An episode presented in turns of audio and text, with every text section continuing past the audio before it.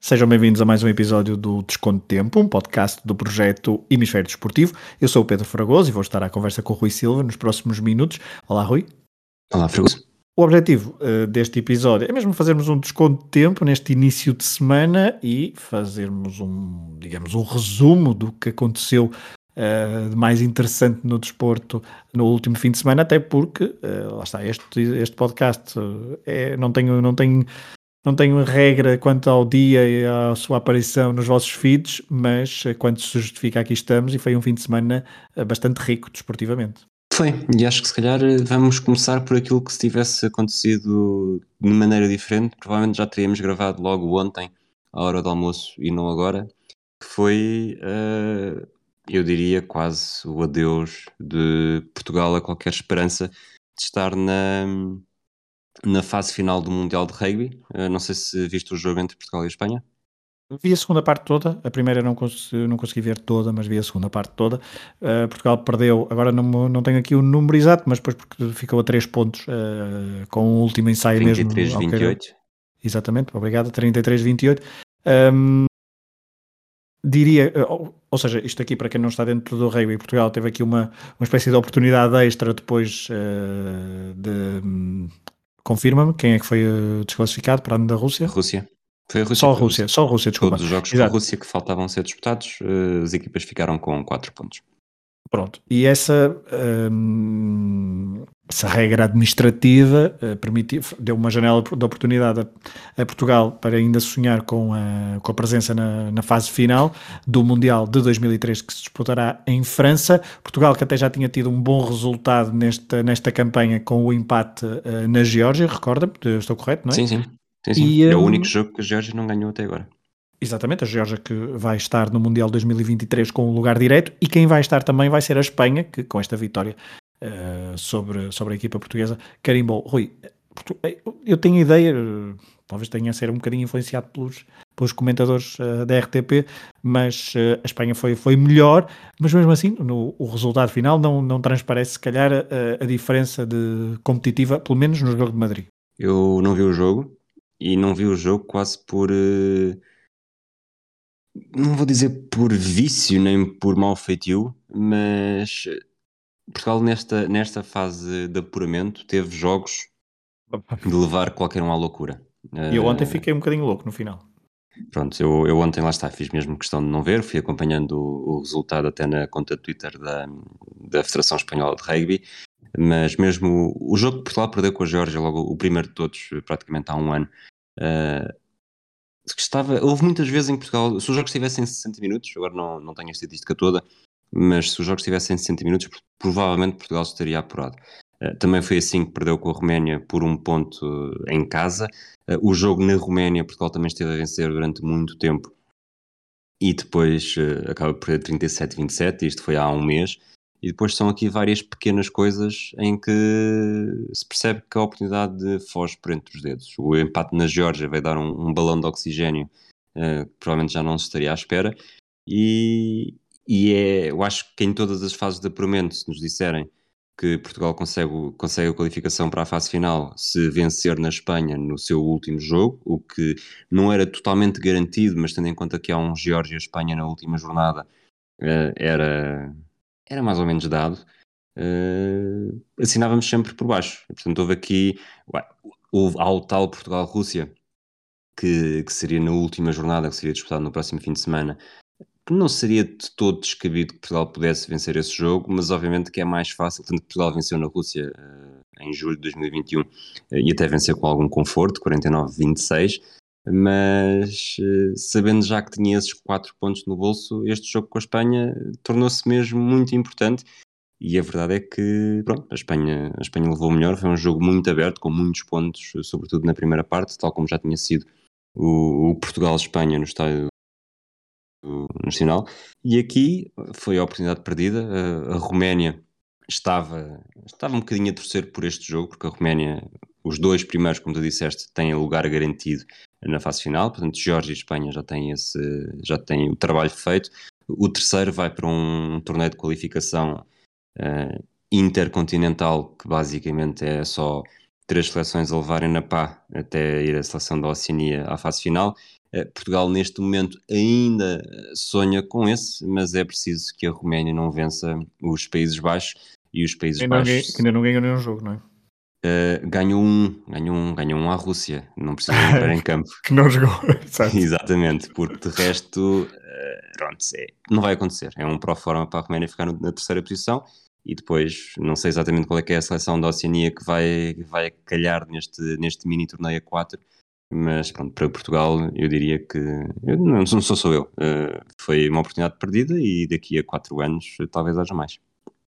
Sim, tem havido, do que me parece, tem havido alguma renovação da, da geração uh, dos jogadores. Uh, veremos se o trabalho se um, solidifica e se tem alguma continuidade para então poder sonhar com a presença no Mundial de 2027. No Mundial de 2027, não sei se já há alargamento para 2027, não? Ainda não? Não sei, não sei. Ok, é porque o Mundial de Rugby ainda é bastante fechado, tendo em conta as. Um, ou tendo em conta o futebol, por exemplo, se quisermos comparar uh, com aquele, com aquele desporto que nós uh, uh, mais vezes contactamos, ainda antes ainda sobre o rugby. Rui, uma pequena provocação. Estás preparado para ver a Espanha no Mundial de, de rugby? Só, já não, não vou lá só por causa disso. Exato, tinhas tudo marcado, mas olha, vou, vou para outro sítio. Mas uh, a Espanha, Espanha... tinha estado em 99, não é? Em 99, exato. E não sei se tu te lembras, eu não. Não, não, não, não tenho ideia ficou na altura com, no grupo A junto com Escócia, África do Sul e Uruguai. Portanto, se fosse um grupo parecido, diria que ia lá. Bom, com o Uruguai não sei, mas. Uh, o Uruguai seria aberto, sim. Seria aberto, não é? Mas não teria, não teria, não teria grandes hipóteses. Lá, veremos o que, é que, o que é que acontece, mas então. Um, na, na, em, em 99, já agora fica a nota, perdeu 27-15 frente ao Frente ao Uruguai, depois perdeu frente à África do Sul 47-3 e frente à Escócia foi 48-0. Portanto, uh, mas agora os espanhóis estão todos contentes e nós aqui vamos eh, levar com eles todos uh, galifões no Mundial de Rugby em, 2000, em 2023 e ainda por cima lá ao lado, não é? Sim, sim, em França, portanto seria, seria um bom, tal como em 2007, portanto Portugal poderia ter regressado a uma Exato. fase final em França. E na verdade, e porque vamos falar também do, um bocadinho do meu pé frio daqui mais a, um bocadinho mais à frente, tecnicamente ainda vejo um cenário em que Portugal consiga lá estar. Uh, o que é que implicaria? Uh, depois, de, conquist... de, depois de, de, se assumir na Ucrânia, Putin tenta fazer o mesmo na Geórgia. A Geórgia abdica de participar na fase final de 2023 e então, de alguma forma, a vaga é ocupada por Portugal. Obviamente que não, não quero que isso aconteça, longe disso, mas. mas já, vi conta... cenário, já vi cenários menos, menos verossímeis. Exato, e tendo em conta que lá está, o meu pé frio, e se fui tão, se fui tão, uh, tão perentório a dizer que Portugal pronto, já não. Daqui a quatro anos é que se veria, se calhar o universo dá muitas voltas para me tirar razões, não sei se, se essa será uma delas. Então vamos continuar com o teu pé frio, porque um dos últimos episódios, não, o último episódio deste feed do Desconto de Tempo foi sobre uh, um tipo que tem uns títulos, não é? Uh, tem fama de ter títulos, eu não, nunca ouvi jogar, mas uh, tu já, e tendo em conta que ia acabar a carreira, de repente o grande, a grande notícia desportiva de final de domingo, acho que foi o final de domingo, mediaticamente, e não só nos Estados Unidos, foi uh, o anúncio do regresso, ou então ou da não uh, retirada uh, de Tom Brady. É, no dia em que se vendeu a última bola do. A última, entre parênteses, entre aspas, aliás, a última bola passe para touchdown por mais de meio milhão de dólares e afinal possivelmente haverá mais, vamos ver. Se uma época que vai começar já com 45 anos, de facto enviaste-me logo o tweet com como quem diz, uh, precipitaste. A Sara cá em casa disse-me claramente do vez. Eu disse que só devias ter feito o episódio para sair em setembro. A verdade é que, se vocês forem ouvir, a última declaração, o episódio acaba com, ou o áudio documentário acaba com o Tom Brady dizer que o seu maior medo é hum, o que é que vai fazer quando acabar a carreira porque tem medo de não, pronto, não ter, não encontrar uh, nenhuma verdadeira motivação. Por isso, eu acho que de alguma forma já estava ali uma janela aberta, eu protegi-me de forma uh, inconsciente até para, ok, se ele der aqui, virar aqui o bico ao prego, posso sempre alegar isto em meu favor, em minha defesa, portanto, aqui estou eu algar isto em minha defesa, Manuela Cássio. Pois, mas por falar em Manela Cássio em português, foi até um português que conseguiu uh, sacar uh, em primeira mão que talvez essa retirada não fosse definitiva, não é? Sim, o Cristiano Ronaldo é um. No dia em que faz um hat-trick no regresso, no regresso aos gols, em que levantou Tom Brady. Tom Brady que tem idade, tu há bocado, há bocado noutro episódio disseste que, que, que o Pepe e o Fontes tinham idade para ser uh, teus avós. Uh, o Tom Brady tinha altura para ser bisavô do Ronaldo, porque é um ao lado do outro. alto. É, ele é pequena o, o Cristiano é, Mas o Ronaldo está de, está de chinelos, portanto também não. Certamente perdeu ali uns. Sem medos, Fragoso, diz chanatas. chanatas também. Não as boas chanatas, sim. Mas, mas ainda assim, o, o Tom Brady tem 1,93m. Nós às vezes não, não nos apercebemos, sobretudo quando eles estão mas todos... ele parece ao lado do Ronaldo, que o Ronaldo tem 1,75m. Aliás, aquilo parece o Rui Barros e o... E o Jardel? sei lá, o Rui Barros e o Jardel, sim. Mas, ou o Drolovic e o Jardel também. Mas, sim, é o regresso. Eu acho que, sinceramente, é um regresso de... E regressa Bom, para jogar onde? É nos, é... nos Tampa Bay Buccanheers. Onde Tanto tinha acabado a carreira? Sim, sim, sim. Só para ficar, só para quem não. Pelo menos é informação por agora. Agora, se isto ainda vai dar mais voltas, duvido. Mas. E também duvido que seja um regresso muito feliz. Mas acho que tudo pode acontecer. E se o Peyton Manning ainda teve uns anos uh, já muito mal e ainda conseguiu uma Super Bowl, não quer dizer que o Tom Brady não a consiga também. O Tom Brady neste momento está melhor do que, diria, nos, ou pelo menos a última temporada foi melhor do que nos últimos dois anos do, do Peyton Manning. A verdade é que vai fazer 45 no dia 3 de agosto. Ele sempre disse que ia jogar até aos 45 e de facto não sei até que ponto é que isto agora não foi mesmo só para se calhar zangou-se com a Gisele, não sei, tudo pode acontecer e a verdade é que para já Tom Brady está no ativo, uh, nós já nos reformamos há muito tempo e ele continua lá fresco e fofo. Sobre essa possível zanga com a Gisele, isso é um tema que me interessa mais, eu vou estar mais atento. Agora, em relação, e vamos manter-nos uh, nos Estados Unidos e também na Califórnia, porque Tampa Bay é na Califórnia, confere.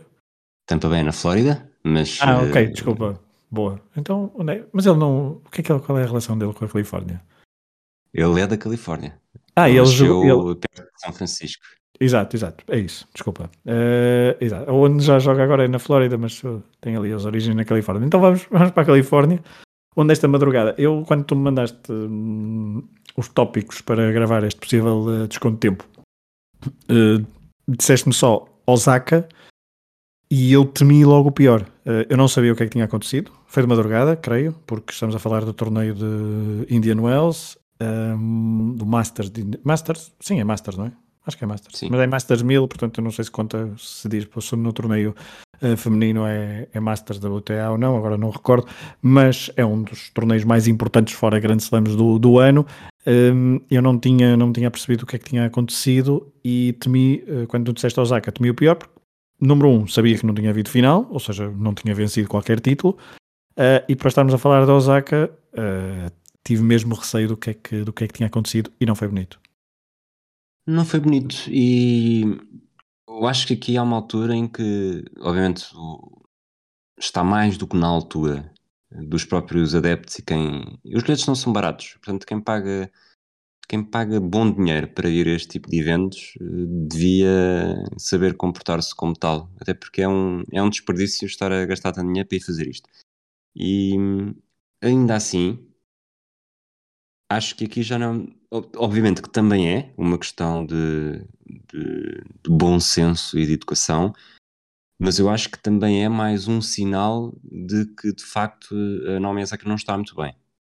Um, não estou a dizer que os atletas devem saber lidar com os insultos ou saber fechar, não tem a ver com isso. Uh, obviamente, depois também há, consegues reagir de várias formas e a forma como ela está a reagir um, nota-se que, que tem um, não vou dizer um trauma, vou dizer um peso bastante grande que, que provavelmente não vai ser fácil de, de resolver e, e é Deixa, Deixa-me só contextualizar, desculpa, porque ainda não dissemos o que é que, o que, é que aconteceu e pode haver quem não tenha percebido. Um, jogava, jogava-se uma partida então entre Naomi Osaka e, um, a russa Verónica Kudermetova, uma das, eh, uma das boas atletas deste início de 2022.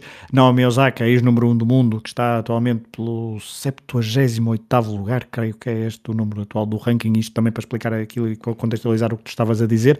Os últimos meses têm sido complicados para a tenista japonesa, mas então alguém nas bancadas uh, de Indian Wells uh, provocou Naomi Osaka com Naomi não prestas, tradução literal, um, não, ou, não, ou não tão literal. Uh, é, é, por aí. E uh, isto foi logo no início do jogo. Uh, a tenista japonesa tinha perdido o seu jogo de serviço frente então à russa e depois a partir daí nunca mais se encontrou, perdeu o jogo e uh, num palco, isto também é muito interessante o que, o que aconteceu, porque ela desabou em lágrimas, Uh, durante o jogo e depois no final, numa conferência de imprensa, onde até nem é muito habitual, diria, as, uh, quem perde falar aos microfones para todo, para todo o estádio. Ela tentou, durante o encontro, duas coisas. Uma, que a árbitra e a organização do torneio uh, tirasse aquela pessoa do, do estádio, mas não conseguiram identificar. E depois ainda tentou falar e usar o microfone da árbitra para deixar uma mensagem que ela na altura achava por bem dizer, mas foi foi recusada, foi, não, não, foi, não, não foi permitido. E, e depois no final eh, ela uh, agradeceu, uh, saiu sobre uma sala de palmas, estava claramente emocionada e claramente transtornada e recuperou também um episódio com as irmãs Williams uh, no início do século, portanto acho que foi em 2001, onde sofreram abusos raciais neste mesmo palco.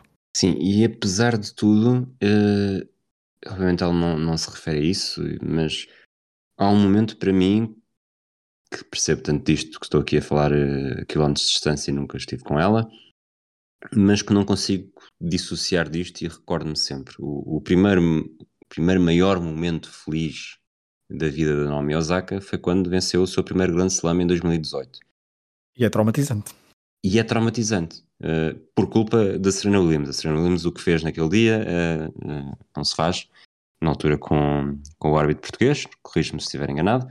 Correto e, e a Serena Williams conseguiu virar, uh, antes foi no US Open, o, o estádio inteiro, mesmo que indiretamente contra a Naomi Osaka. Pronto, a Naomi Osaka estava ali, uh, feliz da vida, ou devia estar feliz da vida por vencer, ou estar a vencer o primeiro grande slam da carreira, portanto se ela tem 24 anos agora, na altura fê-lo com 20, ia fazer 21, portanto tinha 20 anos, estava ali o grande momento da carreira e estava a ser veiada por milhares de pessoas porque a Serena Williams me meteu na cabeça, eu digo que me meteu na cabeça porque acho que ela não tem razão, que estaria a ser prejudicada pelo árbitro e que era uh, um sinal de racismo. Uh, e não sei até que ponto é que isso também não deixou algumas marcas, marcas que hoje em dia Uh, outro dos receios que eu tenho é que os próprios adeptos, porque gente parva, lá está, não é. Gente parva vai em todo lado e vai continuar a existir.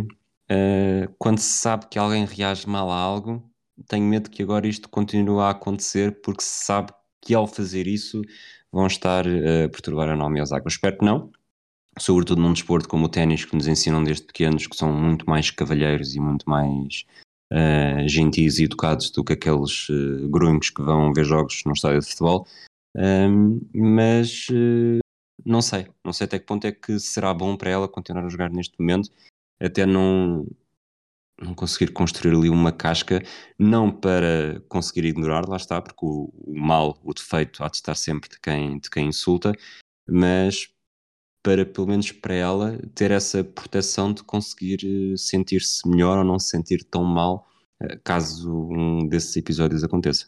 Subscrevo na íntegra. Um, e a verdade é que depois dessa, dessa final do US Open, ela tem, uh, tem mais um título, uh, o Australian Open, creio. Tem também um, uma boa prestação, pelo menos. Uh, Notou-se mediaticamente que estava, que estava leve, diria, quando há o, no ano da pandemia em que ela tem o um, no US Open tem várias até usar as máscaras com várias uh, referências às vítimas uh, de, nos Estados Unidos de, de, racismo e que foram mortes uh, entre outros. E nessa altura via-se uma, uma Naomi Osaka mais, mais leve, depois, obviamente que, e todos sabemos, até porque ela, ela admitiu isso, as coisas descambaram um pouco emocionalmente uh, do lado dela, ela admitiu isso e de facto ela não está a conseguir recuperar e subscrevo o que tu disseste. Uh, essas as pessoas parvas, infelizmente, não, não, não, há, não há controlo, não há um detector de parvoíce à entrada, como há detector de metais para este, estes eventos. Terminamos este episódio com, com a pergunta Varela. Com a pergunta Varela, então qual é? Pergunta Varela, uh, ah, o que certo. é, melhor, sim, o Paris-Nice ou o Tirreno Adriático? É, eu, agora, fora, fora de brincadeiras, eh, eu, eu no, no, no, grupo do, do WhatsApp que o Varela provocou, eu respondi terreno Adriático, obviamente, por ser uma prova muito mais difícil, mas estava, estava a, ser, a ser parvo, lá está. E diria que não há, não há grande diferença uh, entre as duas. Uh, apesar do Paris-Nice ter um, talvez uma maior fama. Sim. Não sei se concordas. Concordo, concordo. Uh, a nível acho que estava, com melhor, estava com melhor cartaz melhor... este ano também. Cartaz, mas a nível de, de dureza de, das provas. não, de, de ciclistas. Não pois. concordas. Concordo, concordo. Uh, vamos ao, Paris, ao Paris-Nice. O Paris-Nice tem Primoz Roglic, que venceu uh, de forma não tão confortável, porque Simon, Simon Yates fez uma boa última etapa e o ciclista da, da, da Team Bike Exchange ficou a 29 segundos de, na geral. Um, Dani, Dani Martinez, eh, a equipa da, da Ineos tinha Dani Martinez e Adam Yates no quarto e quinto lugar, depois havia Nário Quintana, João Almeida, que ficou em, em oitavo, Uh, McNulty, o seu companheiro de equipa, ficou um bocadinho mais para trás. Uh, tinha, tinha quem mais? Tinha van Aert, não é? Uh, tinha outros, uh, outros bons ciclistas. Mas a nível de prova de dureza, a etapa que Pogachar ganha, aquela homenagem a Marco Pantani, onde ele costumava correr, é uma, para além de ter sido uma, uma demonstração inacreditável de Tadej Pogachar na forma como, como correu e como deixou toda a gente para trás, uh, acho que foi um, o terreno adriático foi um bocadinho mais duro, diria, apesar de ter terminado de outra, de outra forma. Eu acho que uma das, uma das explicações é que o Pogachar é tão rápido, tão rápido, tão rápido que fez o terreno adriático em 27 horas e o Roglic precisou de 29 para fazer o Paris-Nice. Portanto, se isto aqui não te dá razão, Sim, obrigado. Uh, vamos, nem quero saber quantos quilómetros é que foram, uh, porque gostei muito dessa forma de, de olhar as coisas. Tadej Pogacar venceu o terreno Adriático com 1 minuto e 52 para Jonas Vingegaard, da Jumbo Visma, colega de equipa de Primoz Roglic. Mikel Landa ficou em terceiro, uh, da, ele que é da Bahrein, uh, a 2.33, a 2.44 ficou o veterano Richie Porte. Depois houve o Jay Hindley, uh, Caruso também ficou nos 10 primeiros, Pelo Bilbao também no, nos 10 primeiros. Mas olhando para o Parinici e para João Almeida, que até depois acaba por recuperar algumas posições e ficar em oitavo, apesar de ter ficado a 5 minutos e 43 de Primos Roglic, ele ano passado, na preparação para o Giro, ficou em sexto na, no terreno Adriático, este ano fez Rinice, provas relativamente semelhantes a nível do que semelhantes de, de, de, duração e do próprio calendário em si. Como é que, não sei se tens algum comentário à prova de João Almeida de, neste Paris-Nice? Eu não vi as primeiras etapas, hum, portanto não vi o, o João Almeida fica mais para trás. Ele perde 1 minuto e 53 na segunda etapa, numa etapa marcada pelos, pelos célebres abanicos. Portanto, se retirarmos 1 minuto e 53 uh, eh, a esse tempo, portanto, toda a gente pode ser apanhada nisso, não é necessariamente um dia pior, uh, ficaria ali com, portanto, 1 minuto e 53, 3,50. Portanto, podemos estar a falar mais ou menos num lugar à porta do pódio, tendo em conta que, que o cartaz até era forte, não seria totalmente chocante. E isto é, estes decisões valem sempre o, o, que valem. Eu acho que a recuperação dele não, não é uma recuperação baseada em ataques que fez, que por ter perdido tempo na segunda etapa, depois também estava mais confortável para atacar e os outros estão atrás dele. Não foi necessariamente isso, foi realmente nas etapas de, de maior dificuldade, sobretudo na, na penúltima, na, sumida, na subida ao Col de Tourigny, uh, ele está bem, ele chega, chegam os quatro primeiros, quatro primeiros não só da etapa, mas também da geral, e ele, curiosamente, faz uma corrida de trás para a frente, Uh, cola aos 200 metros e é precisamente a 200 metros da meta que o Roglic uh, ataca para vencer a etapa e mesmo no último dia, apesar de ter tido algumas dificuldades, depois também faz uma corrida de trás para a frente. No contrarrelógio não está, uh, não está brilhante, no Eurosport falaram várias vezes o Olivier, Bonamici eh, se era se era necessariamente um sinal de alerta esta campanha do João Almeida no Paris-Nice, uh, ele diz que acha que não, por outro lado também não é aqui uma coisa positiva. Uh, concordo com essa perspectiva, eu acho que apesar de tudo a minha posição em relação ao João Almeida continua a ser muito prudente, eu acho que ele tem, é claramente um, um ciclista de top 10 numa grande prova, mas acho que, que falta ainda alguma consistência ou esta capacidade que o Roglic tem, obviamente o Pogachar tem, de, se for preciso numa etapa de alta montanha, atacar e fazer diferença para os adversários. O João Almeida é mais o oposto, é aquele que não, não, não ataca necessariamente, sobretudo nestas etapas mais duras, uh, e consegue impor o seu impor, não é impor, uh, manter o seu ritmo e depois fazer então uma corrida atrás para a frente. Eu acho que para já um, e ele, não, não dissemos ainda, mas não esquecer, ele era o, o mais jovem uh, nesta, no top deste Paris tanto que, que, vai para casa com a camisola da juventude. E acho que ainda não está num ponto em que pode verdadeiramente lutar uh, por uma grande prova, a não ser que, que, seja um pouco como foi há dois anos, em que muitos dos favoritos vão desistindo, porque ele consegue beneficiar com a sua regularidade de, daqueles ciclistas candidatos que têm maus dias e com isso perdem lugares, mas se houver dentro, entre a elite, imagina se houver 10 ou 5 grandes adversários, uh, mesmo que 3 caiam, caiam no sentido de, de rendimento, continua a haver dois que são mais regulares e acho que para isso, e aí para ele uh, continua a ser difícil. Mas estou cá para ser enganado, não, não terei problema nenhum em admitir isso quando acontecer e até estou a torcer para estar enganado mas uh, repetindo a ideia de, da temporada passada, uh, muito prudente e acho que ainda não está na altura. Eu sobre o João Almeida, no, ao dia de hoje, digo que foi uma boa participação e uma boa preparação para, para o Giro de Itália. Uh, o João Almeida vai estar na volta ciclista da, da Catalunha, que começa a 21 de março. e depois sim vai para, imediatamente para, para o Giro. tendo em conta que está numa equipa nova, tinha também McNulty nesta, nesta sua Uh, nesta sua equipa, uh, está certamente a palpar terreno, na, na que Quickstep já estava uh, bem entrosado, portanto acho que pareceu-me uma boa, uma, boa, uma boa prestação do, do João Almeida, muito jovem, eu acho que o ciclismo tem neste momento Roglic e Pogacar num, num nível completamente estratosférico em relação aos outros, e depois estes, e depois acho que esta nova geração na qual o João Almeida está, como tu disseste, ele venceu a, a prova de a, a camisola da juventude, acho que nos próximos anos vai definir um pouco a sua, a sua carreira, tal como por exemplo Remo Coim Van Poel, que fez um terreno adriático bastante Uh, discreto, porque tem, rebentou ali numa, da, numa das etapas, uh, e certamente que dentro da, muita gente pensava que poderia ser claramente um ciclista de três semanas, se calhar não o será.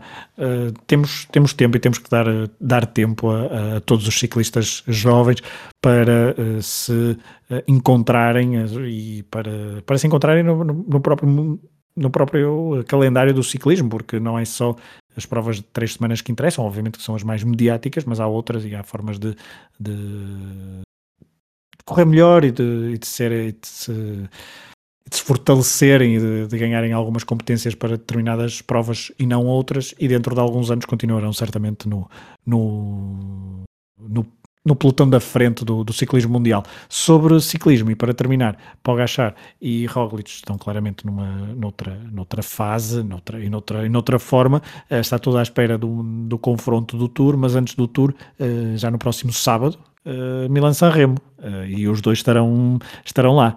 Uh, não, obviamente que não, não, são, não é as primeiras uh, provas que nós associamos que era um que era outro, mas eles, eles vão estar no sábado, dia 19 de março, Milan Sanremo, os dois eslovenos, um com 32 anos, uh, Primoz Roglic e Tadej Pogacar, neste momento com 23. Não sei se queres acrescentar alguma coisa. Sim. Sim, o Pogacar este ano uh, tem três presenças em provas. Sim. Venceu a Volta aos Emirados uh, em fevereiro, venceu a Strada Bianca já em março e com um dia de descanso vai para o Terreno Adriático e vence o Terreno Adriático também. Uh, um comentário que eu ouvi aqui em casa ontem foi, pelo menos o Froome quando ganhava, ganhava o Tour, mas não aparecia nas outras. Achas que as ou melhor, acho que isto é espetacular o que o Pogachar está a fazer, não estou a, a pôr isso em disputa, mas achas que vai demorar muito tempo até termos o mesmo tipo de reações que havia com o Froome de tornar o ciclismo aborrecido? Ah, nesse, nesse aspecto, ok. Uh... nós, por exemplo, falámos, eu e tu falámos disto no, ainda durante a Strada Bianca, eh, de, há uma altura em que ele começa a quebrar na frente sim, e a sim, distância sim, começa a diminuir e tu dizes que queres ver que ele ainda vai perder isto e eu, pá, pelo menos que, que haja emoção naquela reta final eh, famosa porque estamos a correr o risco de ter provas que são, são míticas, com momentos míticos, e depois de repente, uh, ok, mas quando lá chega já o Pogachar está com uma vantagem grande o suficiente para tornar-o demasiado aborrecido. É um aspecto.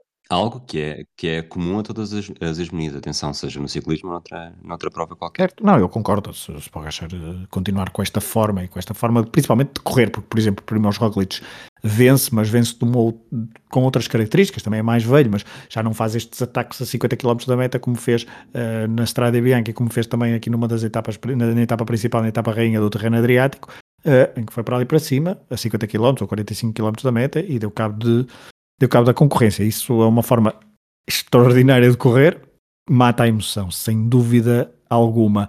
Uh, eu pensei até que a tua pergunta uh, iria mais no sentido de Pogacar estar a queimar muitas etapas já neste início de temporada com alguma dificuldade depois para chegar ao Tour. O ano passado eu iria, pensei que ia fazer essa pergunta, eu, eu, o ano passado o Pogacar venceu o Tirreno Adriático, ficou em sétimo na Strada Bianca, tem uma, uma depois ainda chegou a vencer Liège-Bastogne-Liège, e é mais ou menos esse o calendário que ele vai ter em 2022, apesar de, lá está, ir à Milan-San Remo, que não foi o ano passado, tem também algumas provas na Bélgica, uh, que o ano passado, ele ano passado fez, por exemplo, a volta ao País Basco, uh, ficou em terceiro, ehm, creio que na altura atrás de uh, Primoz Roglic, exatamente, ficou atrás de Primoz Roglic e de Jonas Vingard, este ano não vai a à, à volta ao País Basco vai, vai fazer voltas vai fazer etapa, eh, provas mais de um dia depois também fará o, o, habitual volta à Eslovénia como fez o ano passado e ganhou mas em relação à forma de correr está a matar um bocadinho a emoção de, no sentido de uh, competitividade porque não deixa de ser inacreditável a forma como ele ataca